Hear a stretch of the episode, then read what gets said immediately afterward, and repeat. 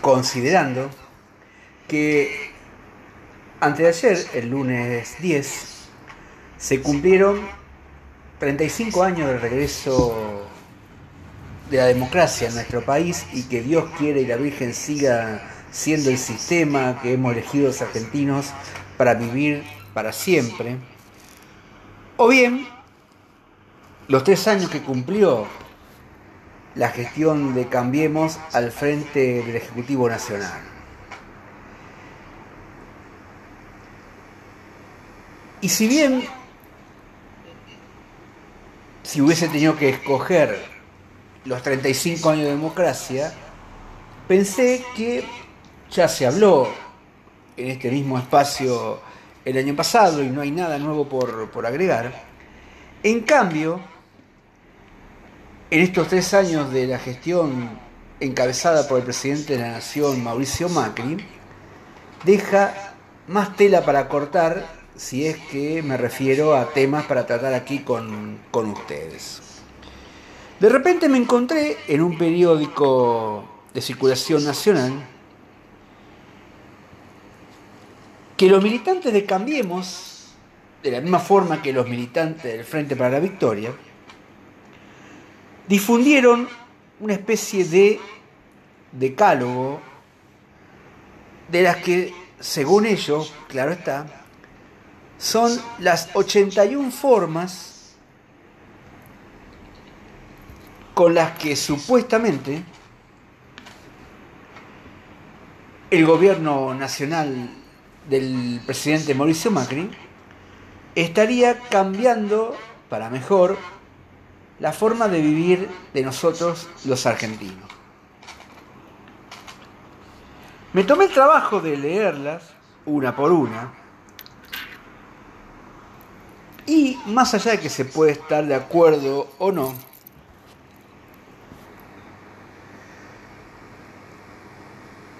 me parecen que son formas de vivir mejor que curiosamente no están en la, como en la prioridad o en la agenda principal de los argentinos. Me voy a tomar el trabajo de leerlas uno por una, sin ánimo de aburrirlos, porque quiero hacer una reflexión sobre esto. A ver, la número uno dice, desde que las llamadas ya no se cortan y hay señal en la ruta, hasta que hubo más de 60 detenidos por causa de corrupción gracias a las leyes como el arrepentido. El listado completo es el siguiente. 1. Se dio vuelta la situación de la energía que estaba en estado catastrófico. 2. Combate frontal al narcotráfico con récords de incautaciones y detenciones. 3. En tres años se construyeron más de autopistas que en los 65 años anteriores. 4. Cientos de obras de agua y cloacas en todo el país, 5. Revolución de los aviones, 40% más de pasajeros de cabotaje desde 2015. 6. Bajó un 23% la cantidad de asesinatos desde 2015. 7. Ordenamiento de las cuentas del Estado. En 2019 no va a haber déficit. Bueno, eso era lo que se comprometió el gobierno en el acuerdo con el Fondo Monetario Internacional. Veremos si lo puede cumplir. 8. Red sube. El 70% de los viajes en transporte público tiene descuento. 9. Asignación universal por hijo para hijos de monotributistas y trabajadores temporarios. 10. Las llamadas ya no se cortan y hay señal en la ruta. 11. Obra pública sin monopolios ni corrupción. Precios 40% más bajos. 12 bajaron muchísimo los cortes de luz. 13. Respeto total a la independencia del Poder Judicial sin operaciones ni agresiones. 14. Cosechas récord de trigo y maíz. 15. Pasamos del aislamiento internacional al apoyo de los principales países del mundo. Bueno, de, esto hablé el miércoles pasado. 16. Refundación del crédito hipotecario. Se dieron 165.000 que habían desaparecido. 17. Se pusieron las bases para una economía sana basada en la inversión y en la exportación. 18. Libertad total de expresión y de opinión sin presiones ni amenazas. 19. Se más que duplicaron las exportaciones de carne. 20. Tenemos un gobierno que escucha a la sociedad y reconoce errores. Lamentablemente, último, en estos tres años se la pasó reconociendo errores y eso no sé si es algo para festejar. Eso lo estoy diciendo yo naturalmente. 21. El INDEC, que mentía y manipulaba, ahora es otra vez profesional y creíble. 22. Miles de trámites absurdos eliminados o simplificados. 23. Medios públicos plurales que no mienten ni persiguen opositores. 24. El Congreso otra vez debate los temas principales del país. 25. Se crearon seis parques nacionales y áreas protegidas, récord desde los años 30. 26 más de 60 detenidos por causa de corrupción gracias a leyes como la del arrepentido. 27. Se quintuplicó la producción de energías renovables y en 2019 crecerá aún más. 28. Bajó 69% la cantidad de secuestros. 29. En 2019 todos los trenes tendrán frenos automáticos. 30 creación de becas Progresar con más plata para los que estudian. 31. Federalismo. Se terminó el sometimiento de las provincias por parte de la Casa Rosada. 32. Eliminación del cepo y salida ordenada del default. 33. Se multiplicaron por 5 los créditos públicos a las pymes. 34. 4G pasó de cubrir al 10% de la población al 58%. El año que viene será del 93%. 35. Récord de turistas extranjeros e inversiones en turismo. 36. Por primera vez se tiene en cuenta a las víctimas de los delitos. 37. Más de 8.600 kilómetros de rutas terminados. 38. Reparación histórica para más de un millón de jubilados. 39. PAMI ahorros del 80% en la compra de medicamentos. 40. Expediente electrónico, ya no hay más papel en todo el Estado Nacional. 41. Se puede crear una empresa en un día y antes llevaba meses. 42. 4.000 cámaras en colectivos y 2.000 en estaciones de tren. 43. Exporta Simple, un sistema fácil que ya exportó a 87 países. 44. Traspaso exitoso de la Policía Federal a la ciudad de Buenos Aires. 45. Primer gobierno nacional que se ocupa de integrar villas y asentamientos. 46. 15 plantas de tratamiento cloacal para 3 millones de personas. 47. Más de 1.200 trámites por Internet que antes eran personales. 48 se multiplicaron 200, perdón, se nombraron 211 jueces y fiscales, el triple que en el periodo 2011-2015. 49. Bajó más del 60% de la publicidad oficial y se reparte con criterios objetivos. 50. Exitosa presidencia del G20 con acuerdos importantes para el mundo y el país. 51 radarización y mejor control de las fronteras. 52. El Banco Central es independiente y dejó de financiar al gobierno. 53. Se pavimentaron 5.000 cuadras de tierra en el conurbano bonaerense. 54. Despegó Vaca Muerta que estaba estancada. 55. Más integridad y transparencia en el control a funcionarios públicos. 56. La mayor renovación de trenes de carga en 40 años. 57. Menos descuentos en los salarios gracias a la ley de riesgo de trabajo. 58. Crecimiento de las exportaciones del INVAP. 59. Récord de conferencias de prensa presidenciales desde 1983. 60. Aerolíneas argentinas. Más pasajeros, 25%, más aviones, más autosustentable. Sí, pero todavía no pueden controlar el paro que le hacen los gremios. 61. Programas sociales sin intermediarios, directo de ANSES a la gente. 62. 6 millones de créditos de ANSES a jubilados y familias vulnerables. 63. Por primera vez se evalúa a todas las escuelas del país. Me consta, porque trabajo en un establecimiento educativo, y me consta de las evaluaciones a los establecimientos educativos. 64. Bajó un 13% la cantidad de robos de autos. 65. Más de 150 mercados nuevos para exportar carne a China y limones a Estados Unidos. 66. Empezó la obra más grande en el riachuelo desde 1944. 67. Gobierno abierto más datos públicos y acceso a la información. 68. Volvimos a exportar gas después de 11 años. 69. Ita Ibaté en Corrientes es el primer puerto construido en 21 años. 70. Uno de cada tres hogares tiene tarifa social. 71. Metrobús en 13 provincias para 2.300.000 pasajeros diarios. 72. Volvieron los concursos para cargos en el Estado Nacional. 73.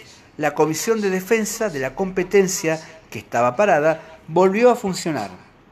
74. La producción de carne vacuna es la mejor desde el 2009. 75. Lanzamiento exitoso del satélite SAOCOM 1. 76 se modernizaron 19 aeropuertos que serán 30 el año que viene. 77. El Estado en tu barrio procesó más de 4 millones y medio de consultas de vecinos. 78. Se modernizó y transparentó la gestión de más de mil municipios. 79. Presentismo y controles biométricos para los empleados públicos. 80 gracias a medidas del gobierno. Bajó 30% el precio de las computadoras. 81, y ese tal vez sea lo más importante, ni una sola cadena nacional como las que nos tenía acostumbrada la inquilina anterior de la Casa Rosada. Bueno, repasando este listado, podríamos estar hablando de un gobierno exitoso y que cómodamente lidera las encuestas para las elecciones del año que viene. Y todos sabemos que, lamentablemente, para el gobierno, claro está, no es, no es así. He dicho reiteradas oportunidades en esta columna que el fracaso principal de este gobierno, al margen de que estas medidas puedan ser ciertas, algunas de ellas me consta, como la que dije del, control a, a los establecimientos o el estado en tu barrio, lo hemos visto acá en la ciudad de Santa Fe, pero probablemente sean verdad las 81 medidas, pero el gobierno fracasa en no haber sabido dar respuesta al tema del consumo. Porque si hoy al gobierno las cosas están saliendo mal, no es porque no haya hecho la cantidad de autopistas suficientes, porque no haya dado la tarjeta SUBE en cantidades adecuadas, o porque las llamadas se cortaban y ahora no, o porque los aeropuertos tienen mejor control y mejor equipamiento, o porque los empleados públicos se los controlan en forma biométrica para que no falten a sus puestos de trabajo, o porque la ANSES otorgó préstamos a familias vulnerables. No, eso está muy bien. Si el gobierno dice que hizo esta cosa, y a mí me asiste el derecho de darle crédito a este listado de 81 medidas, pero el gobierno debería o debió haber entendido desde el primer día que el mayor daño infligido a la sociedad por parte del elenco que gobernó hasta el 9 de diciembre de 2015, porque hay que recordarlo todos los días, que la responsable anterior del Poder Ejecutivo Nacional se fue un día antes para no entregarle los atributos del mando a su sucesor. El gobierno debió haber entendido desde el primer día que el mayor daño que le infligió el gobierno del Frente para la Victoria a la sociedad fue hacerles creer que la fiesta del consumo iba a ser eterna. El gobierno fracasó en no entender desde el primer día que esa mentira atroz y falaz de que la inflación era un cuentito neoliberal, como decía la ex presidenta de la Nación y actual senadora por la minoría por la provincia de Buenos Aires, el gobierno debió haber puesto de arranque nomás la atención en esos dos ítems, inflación y consumo. Todas estas medidas que, repito, están muy bien, porque gobernar es tomar decisiones en todos los aspectos, pero el gobierno no entendió que al argentino no le importan las autopistas, no le importan las rutas, sobre todo el argentino medio de los últimos años. No les importa y únicamente le importa el consumo. Con razón o sin razón, es el consumo lo que a los gobiernos, perdón, al, consumir, al, al pueblo argentino, es lo único que le interesa.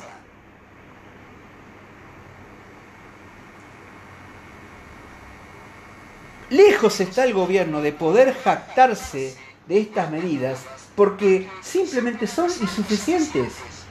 Y no hablemos ya del consumo desmedido. Hay familias, muchas familias, que ni siquiera pueden tener un plato de comida a las 12 del mediodía. Está muy bien las medidas, lo repito, pero no alcanza. Sería fácil decir que la herencia recibida hace que transcurran los cuatro años del gobierno del señor Macri sin poder resolver un problema heredado. Pero gobernar se gobierna desde el día uno. Y este gobierno le cuesta aún, faltándole tan solo un año para completar el mandato constitucional, le cuesta asumir que está gobernando.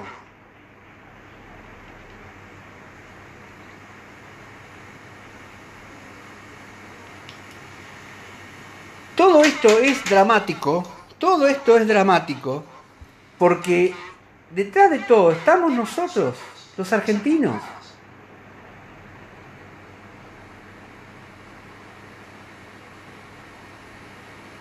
Entonces, las medidas están muy bien,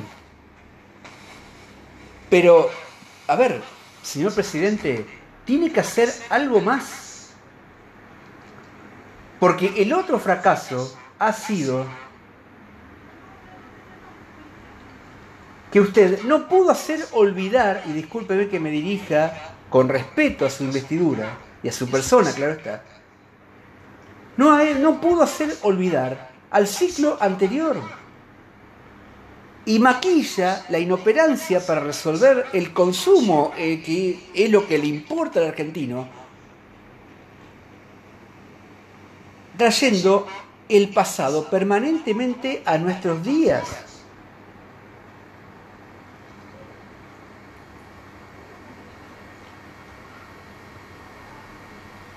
Ahora, estas medidas están bien tomadas, sí, pero al argentino medio ni se entera por allí. El argentino medio, cuando va al almacén de la esquina, al almacén de barrio, y ve que no le alcanza para comprar 100 gramos de queso, 100 de jamón y un par de pancitos para la picada, entonces, ¿qué le vamos a venir a hablar o qué le va a venir a hablar el gobierno de todas estas medidas que le va a importar poco y nada?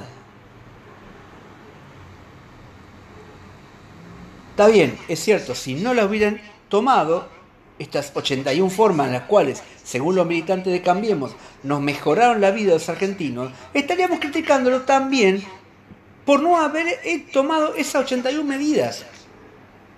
Pero la raíz del problema es el mismo. Este gobierno no se dio a entender desde el día 1 y ha logrado una asombrosa capacidad, para mal, de hacerse odiar, para mí injustamente, hacerse odiar desde el primer día por sectores que tienen odio ideológico y de clase, que por más que la economía estuviera viento en popa y la, el consumo estuviera por las nubes,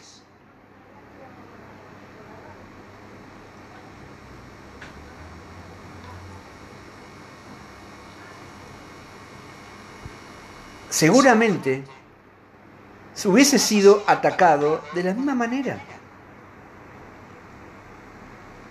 Ahí dice un gobierno que reconoce errores entre las medidas. Al comienzo estaba bien, pero ya hacerlo como sistema... Bueno, caramba, señor presidente, no nos podemos estar equivocando todos los días. Alguna tiene que salirle bien.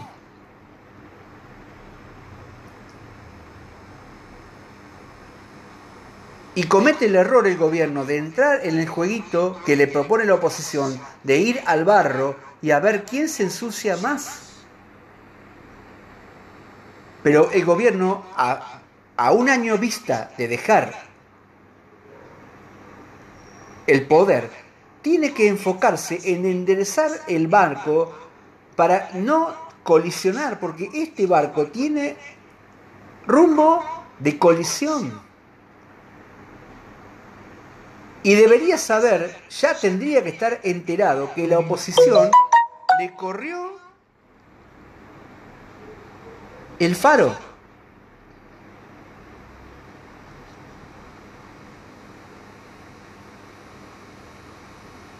Ahora el gobierno, que cumplió tres años, no hizo ningún balance el día de diciembre, porque los muchachos aprendieron rápido de política. ¿eh? Ellos llegaron al gobierno diciendo que no provenían del mundo de la política tradicional, pero aprendieron los vicios de la política tradicional en tiempo récord. Como ahora tienen vista la reelección el año que viene, pícaramente este año no hicieron ningún balance de la gestión, porque saben, mejor que nadie, claro está, saben que el balance hasta ahora es altamente negativo es ruinoso para la Argentina. Y no estoy siendo exagerado, es la verdad. El año 2018 va a cerrar con una inflación en el torno al 47-48%. Para un gobierno que, según el presidente, cuando estaba en campaña, dijo que la inflación era problema de los que no saben gobernar y que la iba a liquidar de taquito. Y no solamente que no la liquidó de taquito, sino que aumentó la que ya se venía trayendo desde la gestión anterior.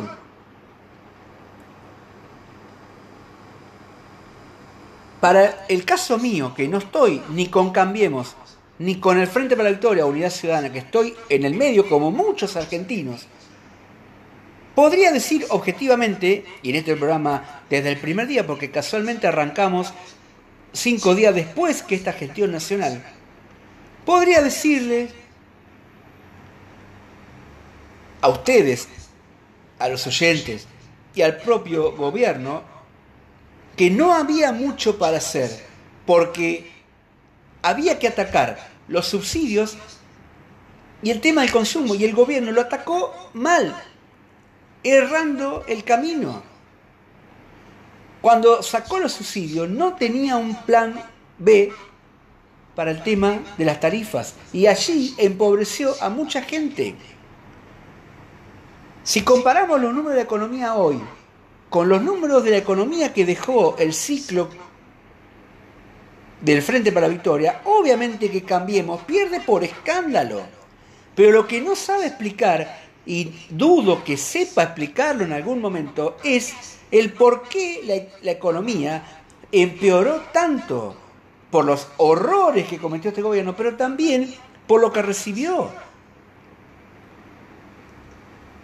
Y además, como si no tuviera pocos enemigos, el gobierno tiene otro, el almanaque.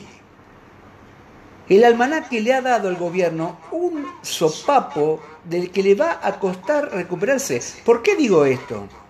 Porque de la nada, casi sin que nos diéramos cuenta, se cumplieron tres de los cuatro años de este gobierno. O sea que ya transcurrió prácticamente el 75% de esta gestión y todavía no pudo resolver un problema de todos los que heredó y encima generó otros.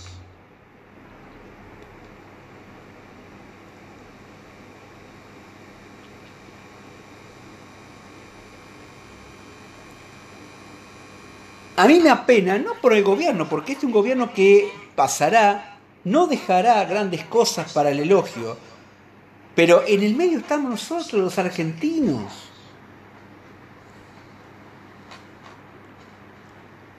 Otro fracaso del gobierno fue no haber sabido frenar el odio ideológico. Y en esta semana recibió ataques desde el, desde el ámbito de los intelectuales, como por ejemplo Beatriz Sarlo, que lo trató de ignorante al presidente de la Nación, o Mempo Grandinelli, que le escribió una tercera carta, o ya le escribió dos antes, en cuya carta, que me tomé el trabajo de leerla, por supuesto, describe un diagnóstico crudo de la realidad, a la cual puedo llegar a estar de acuerdo con Mempo, pero se notan ostensible falta de respeto a la investidura presidencial. Ni siquiera eso logró el presidente de la Nación, que sea respetado por aquellos que no simpatizan con él. Y para peor, hay gente que celebra las palabras de Sarlo, que ahora resulta que los kirchneristas al lado de los macristas son bebé de pecho. Léanlo, lo pueden leer, creo que dice una nota en perfil y el señor Mempo Grandinelli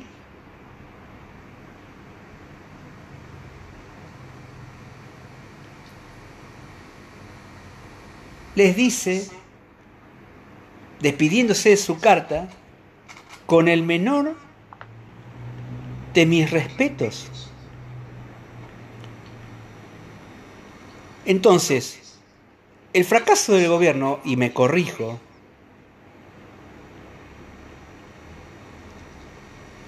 corrijo, Giardinelli, Mempo, no Grandinelli, Giardinelli.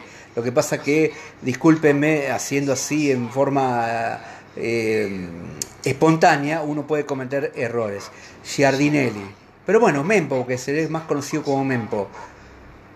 Entonces, me corrijo y el fracaso no es solamente económico, el fracaso es de, a partir del respeto hacia el presidente de la nación. Y es triste que haya gente que goce con esto, porque mientras nos ven en el mundo entero, se nos ríen en la cara. Damos lástima en todo el mundo viendo cómo algunos gozan las cosas que salen mal, otros gozan la falta de respeto al presidente, al presidente y mientras tanto estamos esperando que por arte de magia la economía despegue y que tengamos la plata que necesitamos para vivir mejor.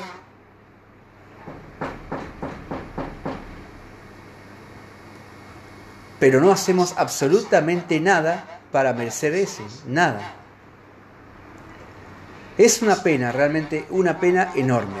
Por eso, tres años de esta gestión en el cual hay pocas cosas para rescatar. Es cierto, el gobierno que reconoce que admite errores, pero deben saber que no es suficiente. No alcanza.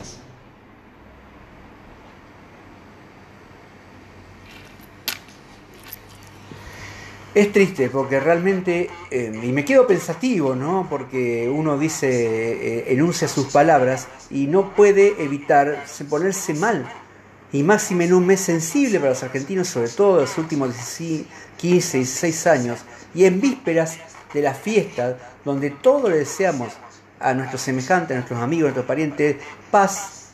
Y resulta que nosotros, cuando se trata de política, lo que menos, eh, lo que menos fomentamos es la paz, porque fomentamos la discordia entre nosotros, porque aquel presidente que no me gusta, aquella senadora que no me gusta. Y ese